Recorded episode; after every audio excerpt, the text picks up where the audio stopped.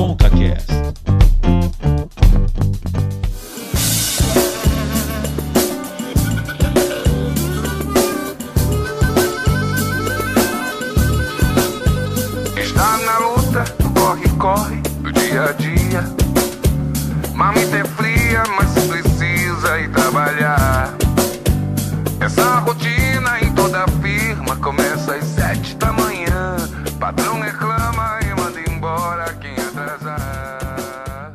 Começando o ConcaCast, episódio 44. Eu sou o Cauê Martinelli e sim, vamos falar sobre pandemia novamente, mas calma pessoal, não desliga ainda, porque vamos falar de pandemia no aspecto profissional, educacional, não é isso, Davi?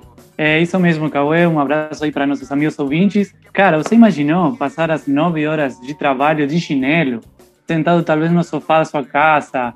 É, olha, mas falei nove horas, talvez sejam até 15 horas, porque com essa pandemia, esse sistema É. de home office, cara, hum, Depende, né, cara? Não tem mais hora, né? Não tem mais as horas corretas, ele vamos dizer assim.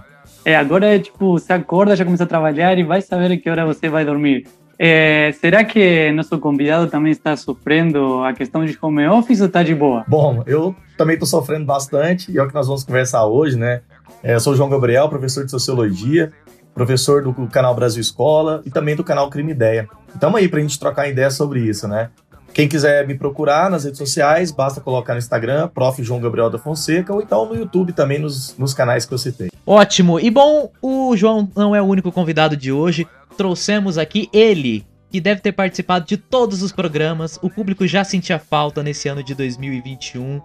Temos de volta o nosso modelo de máscaras, Marcelo. Beleza? assintomático. Cara, você já teve chances de pegar Covid de todos os lados, né, cara? Eu vou falar pra você, o Covid que me pegar vai ganhar um prêmio. Eu vou fazer uma homenagem porque é guerreiro. Tô dificultando bastante pra ele Tá ultimamente. tentando, né? Bastante. Mas Ainda bem. pra quem não sabe, se apresenta aí, cara. Eu sou o Marcelo Matheus, professor, químico por formação, carteirinha de fidelidade aqui no ConcaCast, né? Eu acho que a partir de gravando até o décimo programa, parece que eu ganho de graça, alguma coisa assim. Tá? Depois a gente discute o prêmio, tá? É, mas é um prazer estar aqui, Cauê, Davi, João, pra gente falar sobre esse tema que tem assolado os brasileiros, na verdade, né? o mundo todo, essa ansiedade em relação ao mercado de trabalho, como que tem sido. Então você não está sozinho sofrendo no seu home office. Você tem quatro pessoas que estão sofrendo aqui junto com você e o sofrimento coletivo diminui quando você sabe que tem gente passando a mesma coisa que você. Ô, Davi, ele tá falando isso que ele quer receber, mas a gente vai falar exatamente sobre exploração profissional. Então, Marcelo, já se acostume, tá? Pois é, o meu direito de imagem ficou na história, né? Eu falei sobre, vou falar sobre direito de imagem e aqui tá mais uma vez Brasil. Olha, para gravar esse podcast, você teve que usar a sua internet, o seu celular, o computador, a energia elétrica Entendeu? também. Várias Então, você que luta, Mais mano. uma vez, vocês explorando o prole- proletariado. Tá Alguma vez na vida eu quero ser o explorador, o capitalista opressor, quer dizer, tô brincando. Bom, é isso e muito mais que a gente vai conversar hoje. A gente vai conversar principalmente sobre aspectos da educação, sobre problemas tanto para os professores quanto para os alunos, né? Muitos não têm acesso a uma educação remota e muita gente ficou sem estudar no ano passado e ainda tá sem estudar. Né, Davi? E também sobre as questões profissionais, né? Afinal de contas, muitas pessoas estão sem emprego, outras estão trabalhando de casa, enfim, outras eu não sei nem o que está acontecendo com essas pessoas, né, Davi? Tem muita coisa acontecendo por causa da pandemia. E os principais afetados pela pandemia, obviamente, são as pessoas que realmente pegaram o vírus, famílias que perderam seres queridos, pessoas que ficaram muito doentes, mas também, de alguma maneira, todo mundo foi afetado, seja no trabalho, na educação, enfim. E a gente vai falar um pouco do que está acontecendo, mas também trocando uma ideia do que pode acontecer daqui para frente. Exatamente. E antes de começar o nosso papo aqui, queria só te lembrar para seguir a gente nas redes sociais, ConcaCast. A gente tá também no YouTube, então você pode assistir esse papo aqui, ouvindo nas principais plataformas, qualquer tocador que você pensar aí, Deezer, Apple Podcast, Spotify, é, TuneIn, iTunes, enfim, você consegue encontrar a gente, tá bom? E queria também dar uma notícia que agora o ConcaCast vai passar a acontecer a cada 15 dias, não mais uma vez por semana. A gente perdoa a gente, mas o home office tá acabando com a gente. Então a cada 15 dias você escuta aí o ConcaCast e vamos para a nossa conversa de hoje.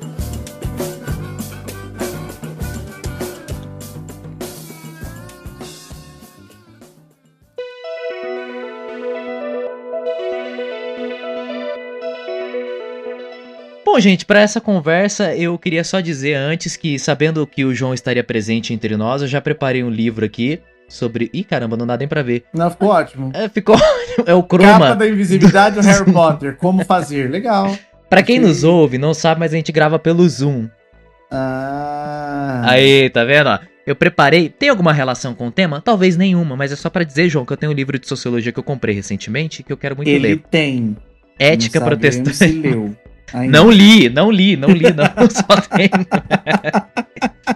Mas enfim, o livro é porque que acontece, né? No período, período da pandemia, né? Nesse, nesse momento trágico, inclusive, que todo mundo tá vivendo, lá desde março, aqui no Brasil, propriamente dito, a fevereiro, né?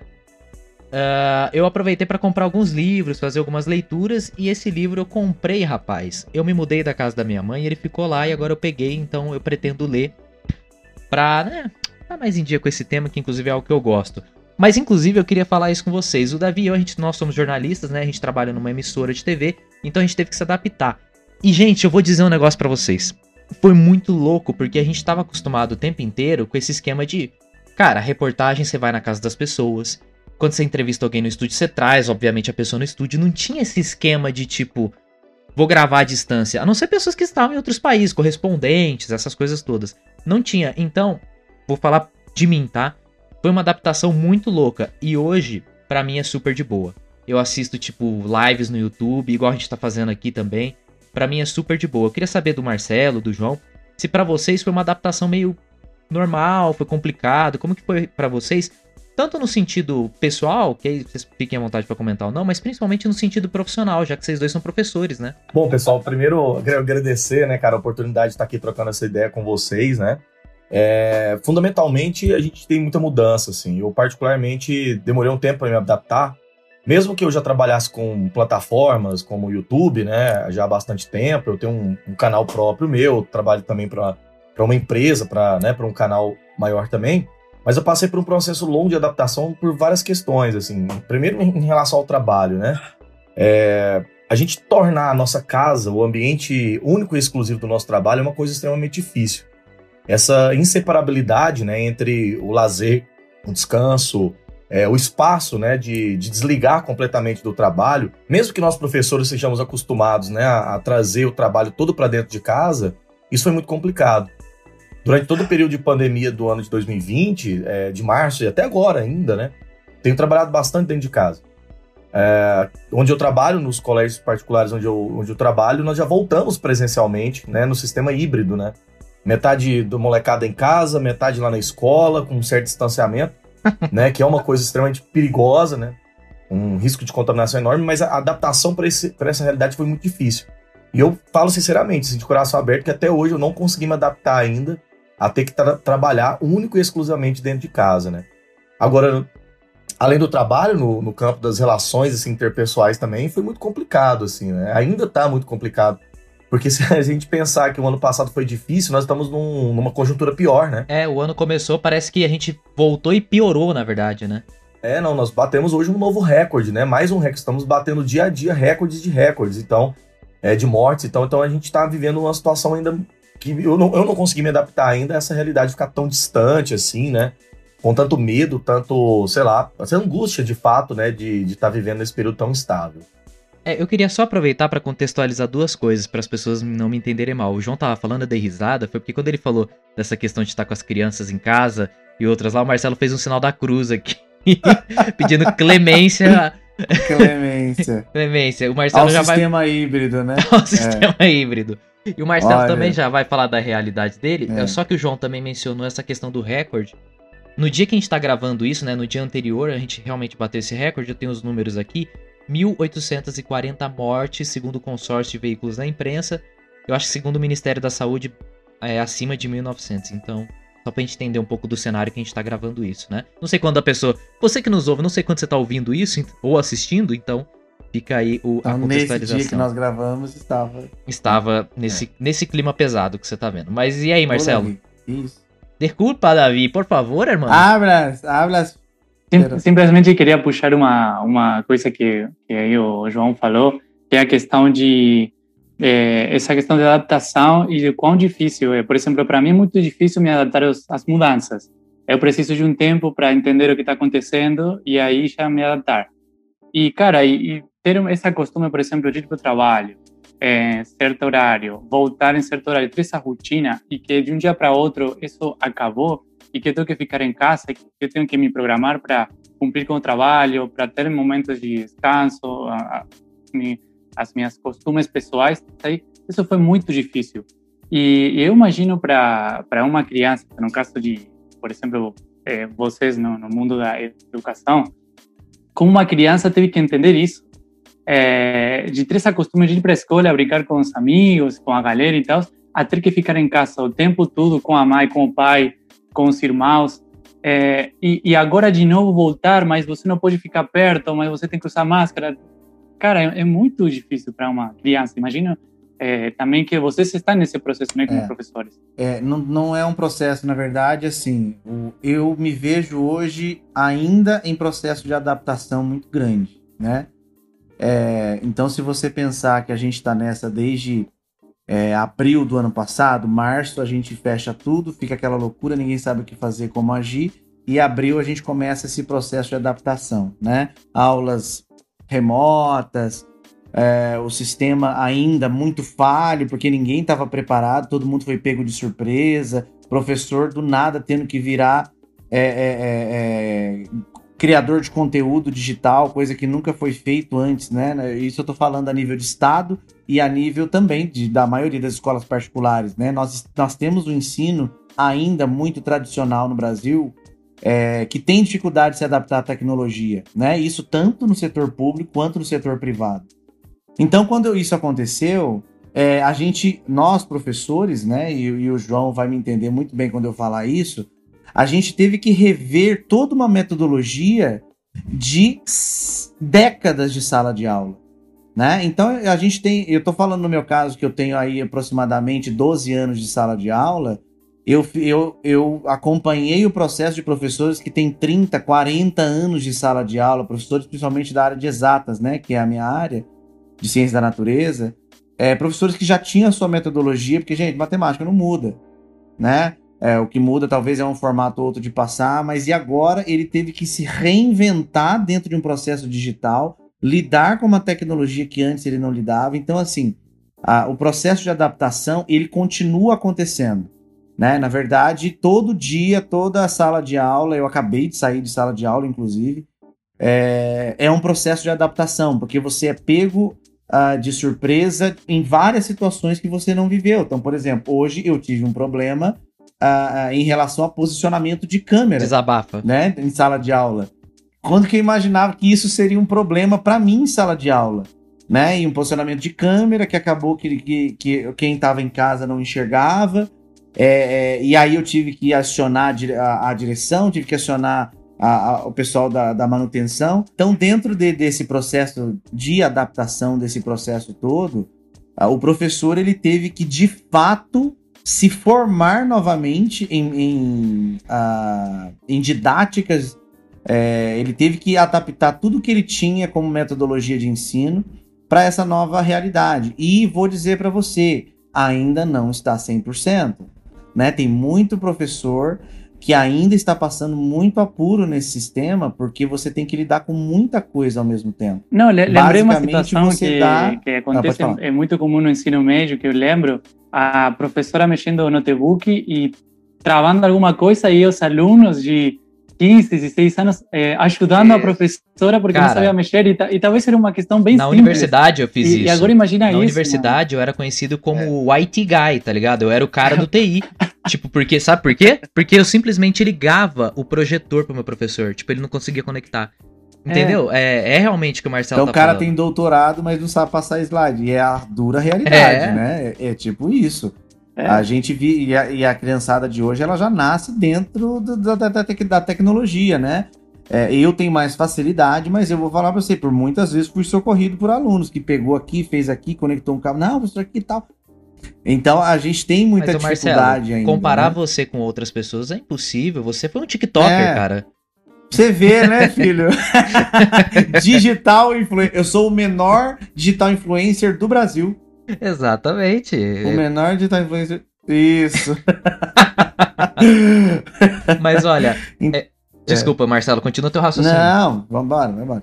Não, o que eu ia falar é que, inclusive o Davi, a gente tava conversando antes de gravar e pirando nessas coisas aí, porque sabe uma coisa que eu tenho pensado muito nos últimos dias? É, e eu acho que é legal a tua percepção como professor, a nossa aqui como jornalistas e a do João não só como professor, mas também um cara que estudou história, filosofia, enfim, sociologia. O que eu fico preocupado é como que vai ser isso no futuro, porque hoje, beleza, tem essa questão dos profissionais, mas eu penso na defasagem da educação. Porque se a gente olha o colégio particular, é, o João, o João, você e o Marcelo acho que dão aula em colégios particulares, certo? É, mas no colégio público, muitas pessoas não estão tendo aulas. Eu vou falar por mim, tá? Eu estudei em colégio público quase minha vida toda, os últimos dois anos do ensino médio estudei em colégio particular. Cara, eu cheguei até ano que eu não tinha aula de português, porque a professora se afastou e não tinha quem substituísse ou quem tivesse condição de dar aula. É um negócio bizarro. Eu fiquei um ano da minha vida sem aula de português. E isso fez falta demais, né? Porque depois eu fui tentar fazer jornalismo. Então, se você aí que tá nos ouvindo ouvir algo de errado, desculpa, gente. Eu fiquei um ano sem português, tá? Mas enfim, acontece. E eu fico imaginando. As... Tamo junto. Tamo... Ah! Bom, vida, aí né, você tem um argentino que vai fazer a correção ortográfica, quer dizer, vai ficar um negócio difícil. Né? Não, mano, esses dias, a gente foi, o último episódio da semana passada, eu nem sei se isso foi ao ar, mas o Davi corrigiu, a, eu e a convidada, corrigiu assim, ensinou uma palavra nova pra gente em português, eu fiquei assim, oh, rapaz. Que orgulho, Davi, de você. Oh, que orgulho. Mas a, a questão que eu fico pensando é, e essas crianças que não estão tendo aulas agora? Porque se a gente, se a gente parar pra discutir evasão escolar aqui, meu Deus, condições sociais que muitas dessas famílias estão inseridas e que muitos alunos nem têm muitas vezes interesse pelas aulas, você acha que elas vão ter condições de estudar online? Gente, não tem, não é uma realidade de todo mundo. Quase metade da população brasileira ainda não tem acesso à internet, então, enfim, dá pra gente falar amplamente sobre isso. Eu fico pensando como que vai ser no futuro, sabe? Como que muitas dessas crianças ou adolescentes hoje vão ser formados para o futuro? Como que a gente vai ter uma defasagem educacional que a gente pode ver agora, mas a médio e longo prazo muito maior, né? Sem dúvida. E até sobre esse tema é interessante, porque como sou professor da rede particular, mas também já fui professor da rede pública bastante tempo, eu entendo é, bem essa diferenciação. E ela não começa na pandemia, né? Assim, a, a, o fosso que separa o aluno de escola pública e o aluno da rede particular é muito, é muito grande, ele é histórico, né? Só que a, a pandemia agravou esse processo, ela agravou de modo muito claro, né? Porque se a gente pode mensurar a quantidade de conteúdo trabalhado na, pela rede particular durante o período da pandemia, ele foi, ele foi contínuo, né? Eu, pelo menos, o, o um aluno recentemente falou para mim assim: Nossa, pessoal, o ano passado foi um ano perdido, né? Falei, falei assim: pode ter sido perdido para você, porque eu trabalhei igual um burro o ano todo, né? Produzindo aula, trabalhando da mesma forma, às vezes até num, num ritmo muito mais acelerado e mais desgastante de trabalho do que em outra época.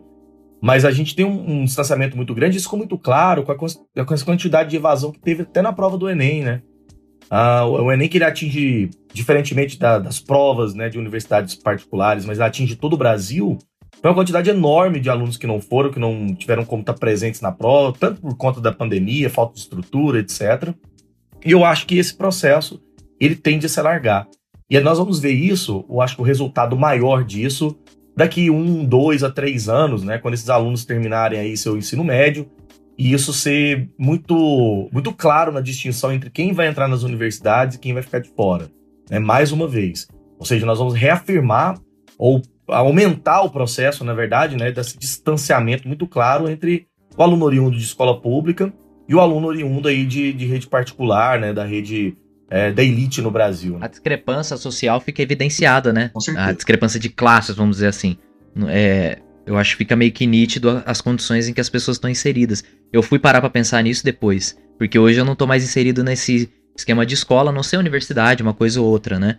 Mas, inclusive o Marcelo, que dá aula em escola particular, mas com certeza tem contato com pessoas de escola escolas públicas e outros professores deve ver essa diferenciação, né? É, a, a escola pública ela teve uma dificuldade ainda maior de adaptação por conta da letargia da burocracia governamental, né? Uhum. Então a escola pública ela teve, ela continua tendo, na verdade, né? Você tem poucas iniciativas dentro da, da instituição pública é, que ainda tentam cobrir essa defasagem que já existia, como o João bem falou, a, a, a, o abismo que, exist, que existia entre educação pública e educação privada ela ficou evidente. Na verdade, ela foi escancarada para o mundo, para o Brasil todo, né? Na verdade, ela sempre existiu e todo mundo sabia que ela existia, só que agora ela está sendo mostrada essa, é, evidentemente, essa a, essa realidade entre a defasagem do ensino público e do ensino privado. É lógico, né? É, que muita coisa foi feita. Eu, eu, acredito que a crise ela sempre traz uma evolução, né? E eu acredito que a questão digital ela veio de fato para somar dentro da educação. Mas quando a gente pega, né? A gente está olhando o macro, mas a gente vai numa sala de primeiro e segundo ano do fundamental e a gente vê uma professora que está de máscara, porque é, é o uso obrigatório, falando sobre alfabetização. Ela está alfabetizando os alunos que estão aprendendo a ler e a escrever. Como que ela vai, humanamente, de máscara, ensinar o aluno a pronúncia das sílabas, se o aluno não está vendo a boca dela? Né? Então, é um pequeno exemplo, gente. Aqui, é, é, é, eu, eu tive um caso de uma colega minha de trabalho, né, do ensino infantil, que entrou é, é, é, em desespero porque não sabia como alfabetizar os alunos. Né? Não é só uma questão de audição, é um conjunto de expressões. Então ela fala, Marcelo, como que eu vou ensinar para o meu aluno que C mais A dá K se ele não está me vendo fazer, né? Então como que eu vou trabalhar? Entende a questão de adaptação? A gente está pegando um exemplo simples, né? Na verdade, fundamental, né? E aí isso se espelha em todos os desafios de todas as áreas, das grandes áreas que a gente chama de ensino médio, ensino a, a, é, superior, é, de um exemplo na nossa base, a nossa matemática básica, a nossa leitura básica, a nossa escrita básica, ela está entrando em defasagem muito grande, né? Então, a gente, nós professores, nós reconhecemos a gravidade, a urgência que nós temos é, de toda essa crise que, que, impactou diretamente na educação, né? É, que ela, ela se resolva da melhor forma possível. Né? É por isso que a gente tem lutado tanto, tem tentado se adaptar das melhores maneiras possíveis, principalmente por conta da educação infantil. Né? Esse sistema híbrido ele veio para tentar suprir essa defasagem, é, mas a gente percebe que enquanto essa pandemia não for controlada, ela não for resolvida, a, a parte educacional no Brasil, não só no Brasil, mas no mundo todo, ela vai ter uma defasagem muito grande e o Brasil ele já estava duas casas atrás na educação mundial e essa defasagem em relação à educação mundial vai só se agravar ao longo do tempo. É, pensando simplesmente na questão de conectividade, tem lugares onde você não tem sinal e imagina para uma, por exemplo, uma criança assistir uma aula ao vivo, é impossível. E aí como que fica? É uma, é uma realidade de nosso é, é, querido continente também, porque na Argentina acontece a mesma coisa. É, e, e, essa diferença entre aquele, aquela criança ou adolescente que tem as condições e aquela que não tem, é, cada vez é, é maior, né? Aí eu queria... É... O Davi, só um, só um comentário, só um adendo, é porque é, particularmente a gente tem também uma outra forma de educação, né? É, a aula ao vivo, a aula à distância, ela permanece, ela, ela, precisa, antes de mais nada, de uma nova forma, de uma nova didática, né? O que nós tivemos foi um período de uma espécie de adaptação, de transferir a, a sala de aula para dentro da nossa casa, né? E os métodos e, a, e as formas continuam as mesmas. E isso força, inclusive, uma dificuldade enorme do aluno de aprendizado, né? Porque, pelo menos nos colégios em que eu trabalhava, 50 minutos em sala de aula se tornaram 50 minutos ao vivo dentro da minha casa. Então é um outro ritmo de trabalho, é uma outra forma, né? É, dificilmente você vê um, um, canal no YouTube que faz sucesso, que os alunos gostam, que tem aulas de 50 minutos, né? É uma outra linguagem. E aí a gente teve nesse, durante esse período esse outro processo. A quantidade de, de aprendizado também diminuiu muito, né? O nível de concentração, a outra forma de trabalhar. E até quero citar uma coisa assim é, curiosa, é que hoje a gente tem essa aparência dos protocolos, né? Ou seja, para cumprir as, os protocolos legais, o que as instituições fazem é manter toda uma aparência de segurança que não existe.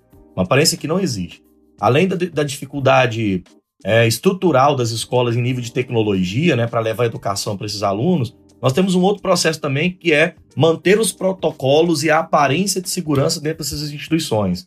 As escolas no que eu trabalho vão lá, cumprem tudo que se pede, né? Ou seja, fala do distanciamento, etc. mas aquilo a gente sabe muito bem, né, cara? Tapete para passar o pé, é, não encostar em corrimão e etc. Não necessariamente são medidas completamente seguras para um, uma sala de aula que vai ter 20 alunos num ambiente fechado. Ah, basta estar tá a dois metros um do outro, né? Então, essas medidas e protocolos também que as, que as instituições seguem, elas são muito mais no campo da aparência do que realmente uma questão de segurança sanitária. Né? É muito mais para cumprir protocolos e aí continuar né, a educação, pelo menos privada, né? Vamos pensar assim, outra pública também a manter seu, seu foco na lucratividade e, enfim, né, nos interesses governamentais. Ninguém tira o trono do estudar, ninguém é o dono do que a vida dá. E nem me colocando numa jaula, porque sala de aula essa jaula vai virar. E nem me colocando numa jaula, porque sala de aula essa jaula vai virar. Ninguém tira o trono estudar, ninguém é, uma, uma questão que eu percebi é, acontece normalmente sem pandemia que muitas famílias, é, talvez sem querer, sem intenção nenhuma, colocam a responsabilidade da educação integral do filho ou filha no professor, né? E talvez isso é uma coisa que aconteça mais talvez no ensino fundamental, mas pode acontecer no ensino médio também. Aí eu vi uma uma questão bem bem estranha, porque agora a criança ou adolescente teve que ficar em casa o tempo todo. Agora o professor realmente só tem a obrigação daquela é, formação acadêmica é, desse aluno. E a outra questão já ficou para a família mesmo.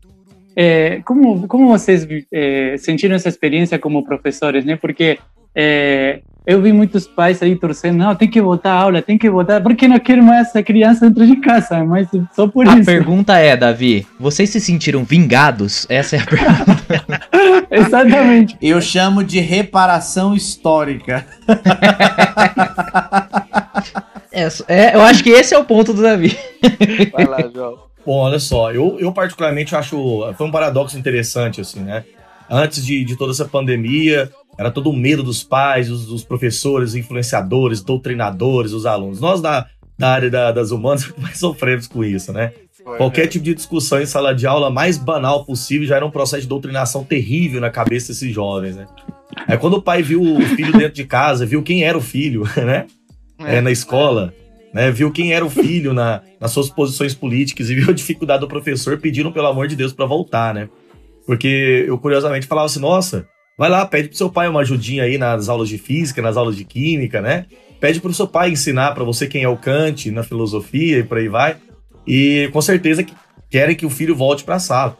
Inclusive, nesse, nessa flexibilização que ocorreu, a volta, pelo menos nas escolas que eu trabalho, foi enorme dos alunos. Brigando, inclusive, para voltar para a sala de aula.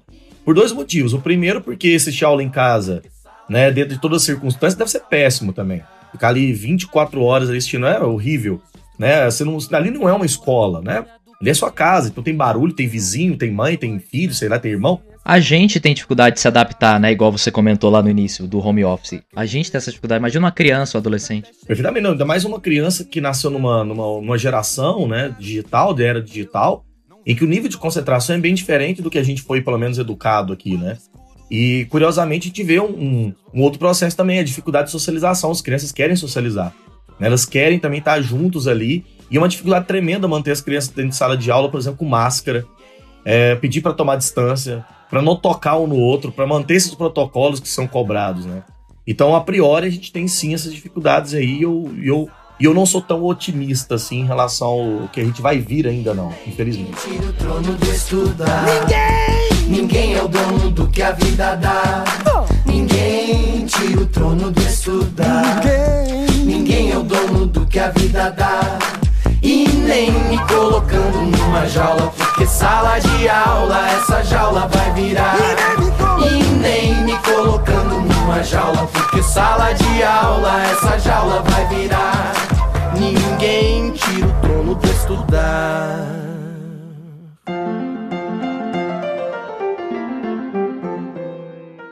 Aproveitando o momento aí que você falou de não ser otimista, eu queria fazer um momento aqui mandiná. O Davi talvez não conheça essa referência, né? Mas o momento mandiná aqui, que é vamos profetizar um pouco. É. Profetizar assim, vamos especular. Como que vocês acham que as coisas vão ser pós-pandemia? Eu não tô falando tudo em geral, né? Não tô, tô falando assim, de repente, nesse aspecto talvez educacional, mas também no aspecto profissional.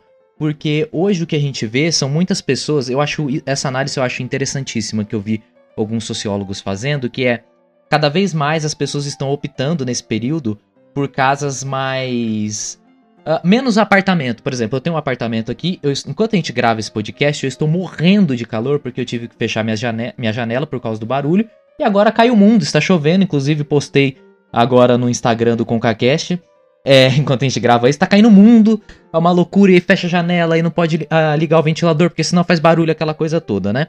Então, a, a, a necessidade de você ter um local mais mais aprazível para você trabalhar, entendeu? Mais arborizado, de repente, não sei, mais aberto. As pessoas estão optando por isso, de repente procurando lugares melhores para se trabalhar.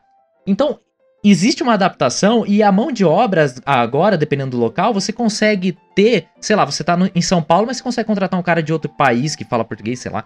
É, dependendo da sua necessidade, que você consegue ter esse home office hoje que as pessoas descobriram essa palavra, né? Home office, ninguém nem sabia que era home office. De repente tá na boca do povo, né?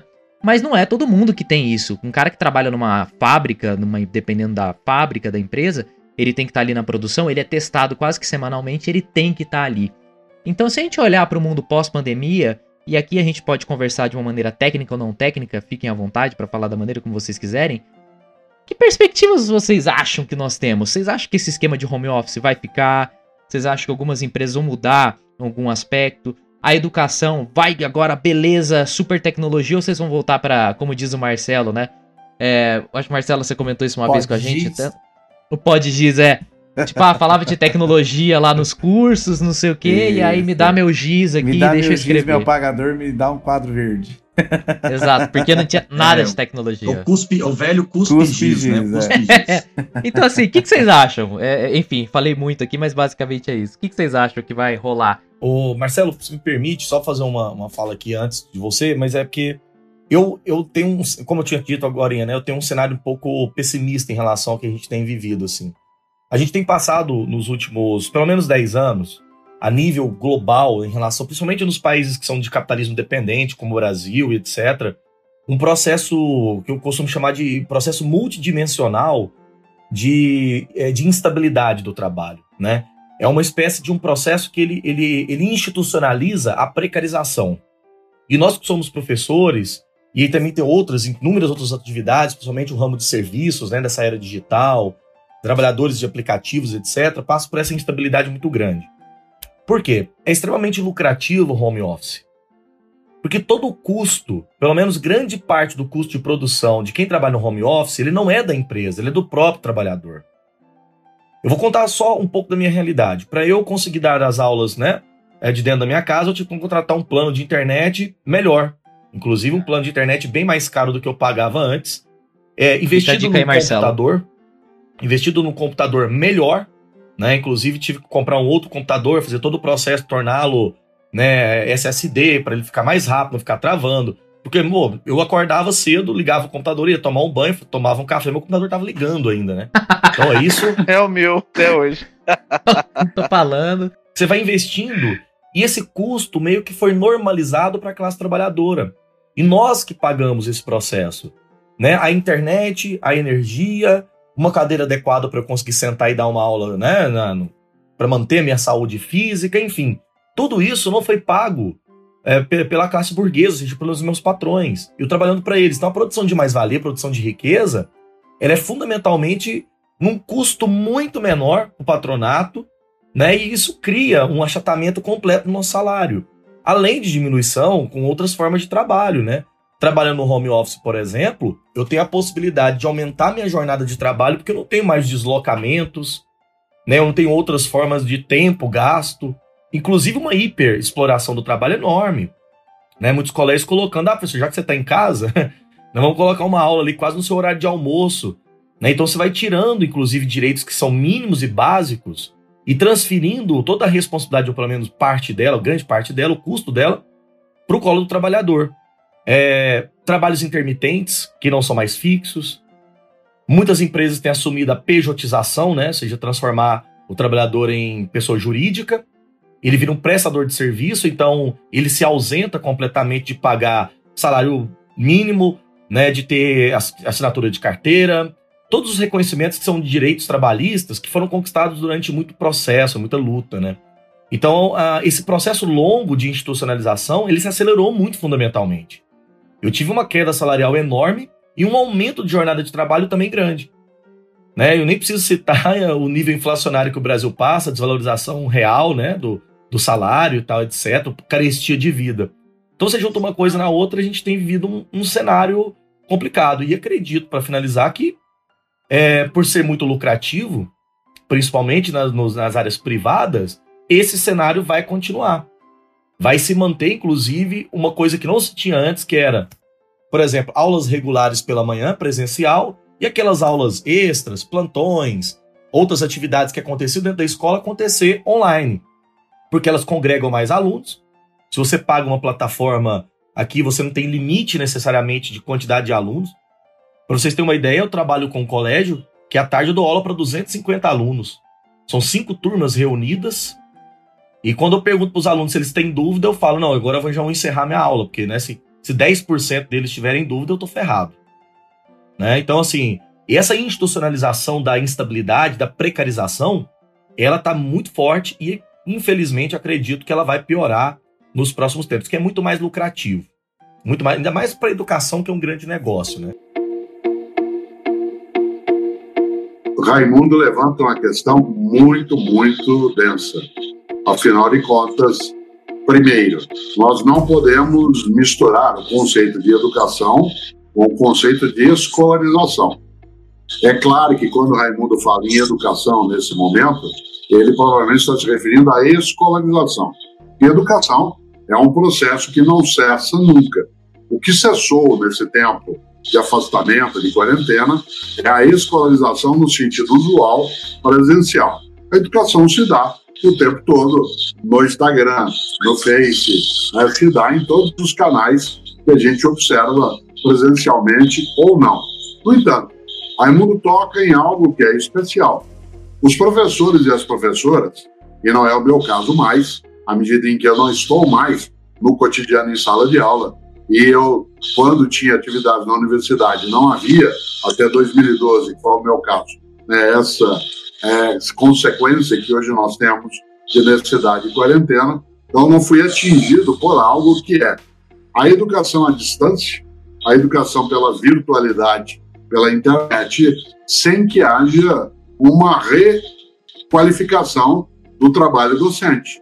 Há uma diferença entre uma atividade em sala de aula, que exige um preparo que nós já estamos habituados, e uma outra, que é aquela que, ao usar a atividade pelo mundo digital, a educação à distância, que faz com que haja quase que uma individualização de conexão e de resposta no dia a dia, o professor e a professora passam a ter um trabalho que é dobrado, triplicado, quadruplicado.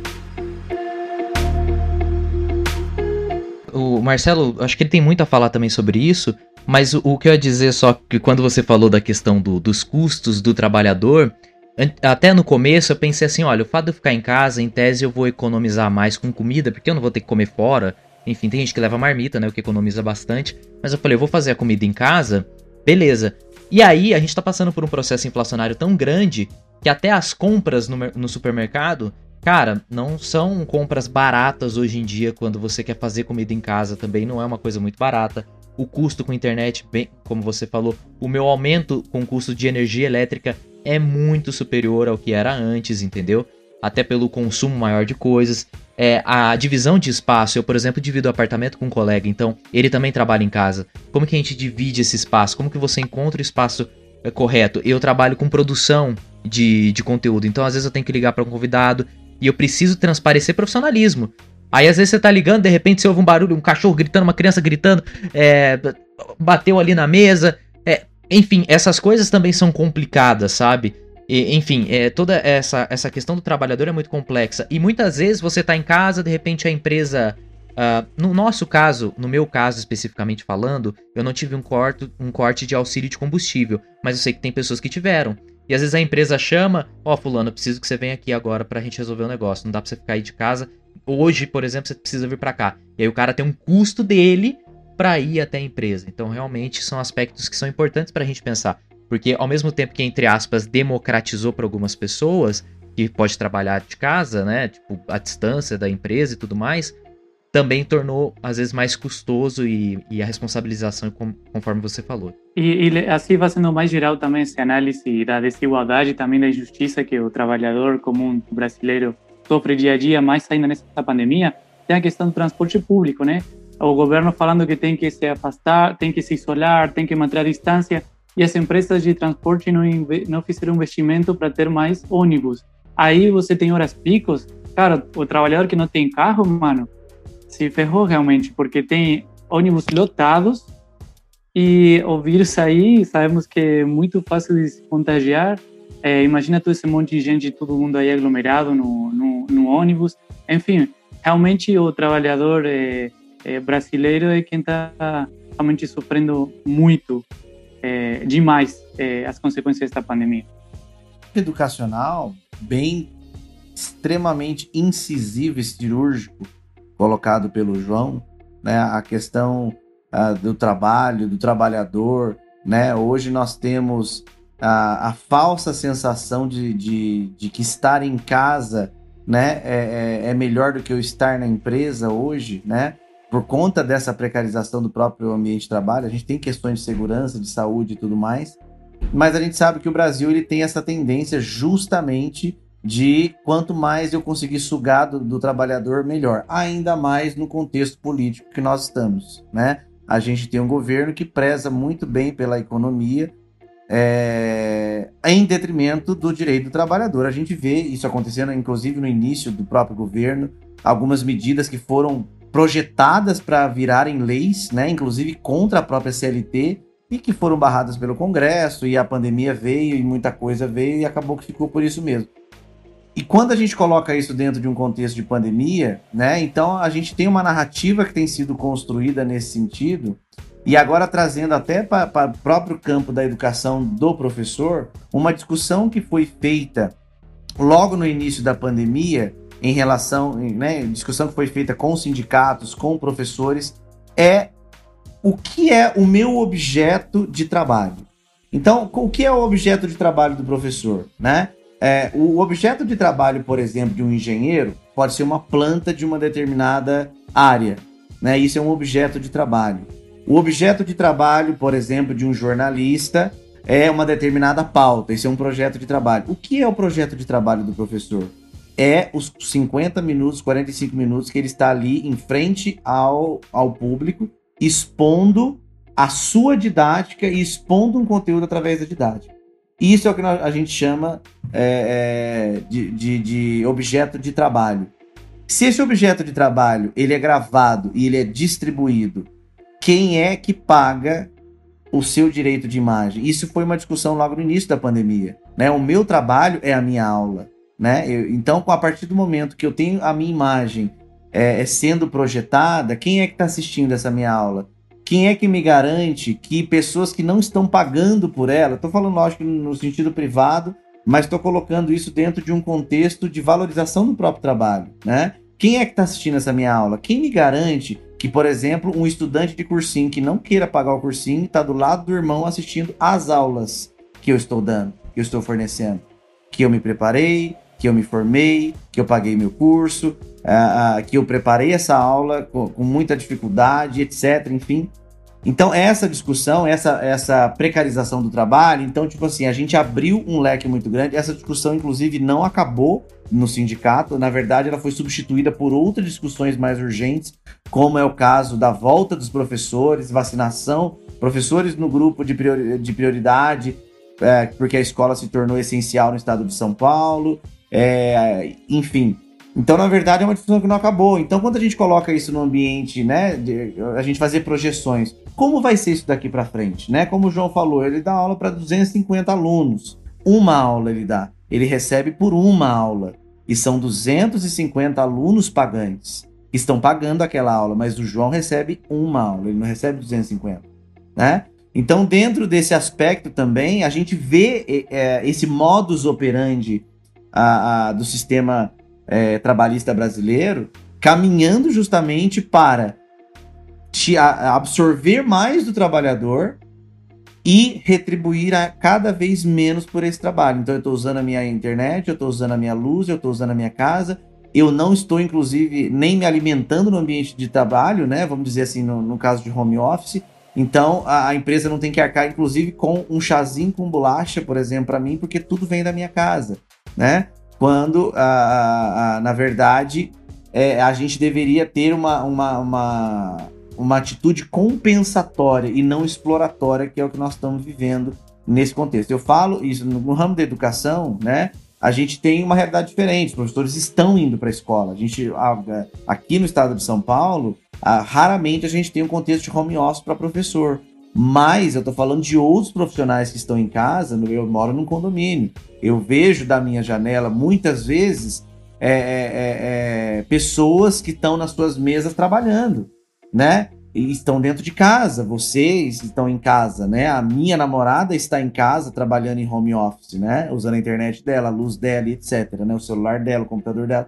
Então, dentro desse processo, a, a, a gente tem uma perspectiva não muito boa daqui para frente, porque o que, que nós vamos usar como pretexto ou como contexto? Gente, agora precisa recuperar a economia. Precisamos que os brasileiros colaborem. Então, você que está na sua casa, continua pagando a sua internet, continua pagando a sua luz, continua usando o, o, o que é seu pessoal para poder fazer a economia girar. Eu vejo essa narrativa sendo construída, né? Mas, é, essa narrativa é construída, mas não com essa comunicação tão direta não. igual a sua. É, não. passa isso, passa aquilo, porque senão você vai morrer de fome. O que de fato chega a ser uma verdade, porque se o cara não fizer, ele, ele vai se lascar mesmo. Mas assim, a narrativa é o governo, a gente precisa tudo, estamos quebrado e tal, mas você vai morrer de fome. E se a gente se ferrar aqui, você se ferra aí. Então, transfere, tam, o governo acaba transferindo também, tá?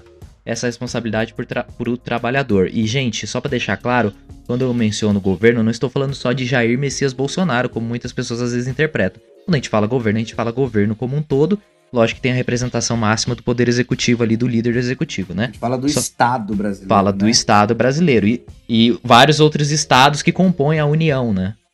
realmente todos os partidos, inclusive. Esse, esse discurso claro. não é um ataque a um partido, ele é a todos os partidos, eles representam né, uma classe social muito claramente. Assim, independente de qual partido que esteja no poder. E simplesmente para fechar, que tem aquela frase que não sei se em português tem sentido, que é a romantização da desigualdade. Ou seja, o professor que não tem condições, vai para lá ensinar um aluno que não tem condições. De bicicleta, muitas é, vezes. Uma responsabilidade que tem que ser do Estado, né? Que é garantir a educação.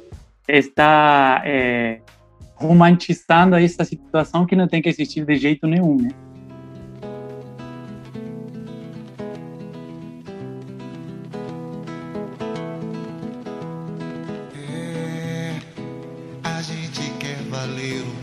Nosso amor a gente quer valer nosso suor.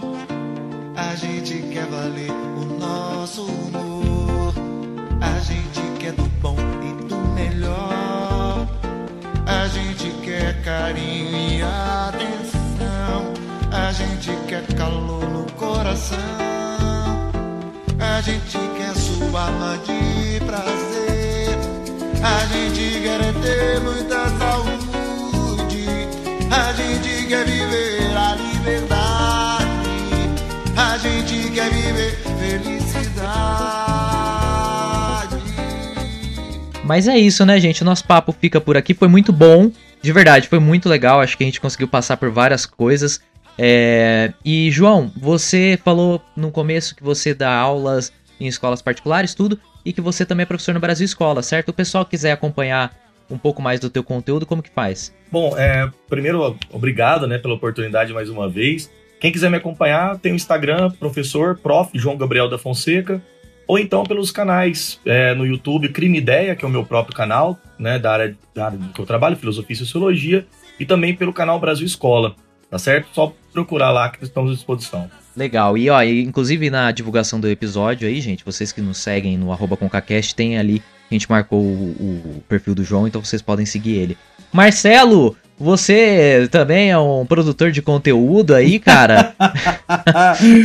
o menor influenciador digital do Brasil. Exatamente. Falando sobre variedades do mundo inútil. Eu mesmo. Discutindo amenidades desde 91. Bom, eu acho que o pessoal. e o pessoal que acompanha o ConcaCast sabe que o seu Instagram é arroba Marcelo Teus, já falou várias Exatamente. vezes. Exatamente. Né, cara? Me tá sigam aí. lá. Se você quer encher seus stories, talvez suas timelines de informações, talvez úteis, talvez inúteis, em sua grande maioria inúteis, a gente tá lá pra, pra isso. Ótimo. E descobrir o talento do Marcelo que eu canto, né? Isso, eu também canto. Então, assim, a gente faz de um tudo, né? A gente é o típico trabalhador brasileiro. A gente dá aula, a gente canta, a gente vende pastel na feira, a gente faz o que dá para poder sobreviver. Exatamente. E a gente canta também, graças a Deus. Tá difícil, né? E eu só queria pedir um fazer um, né, um pedido aqui para os capitalistas opressores que estão ouvindo ou assistindo esse programa, não demitam a gente, por favor. Foi só uma troca de ideia. Gente, continue com a gente. Pessoas, seres humanos com opiniões, né? Por favor, não sejam, não Isso. voltem censura. Respeitem. Liberdade de expressão é um direito Liberdade de burguês, hein? É um direito burguês, vamos lembrar disso.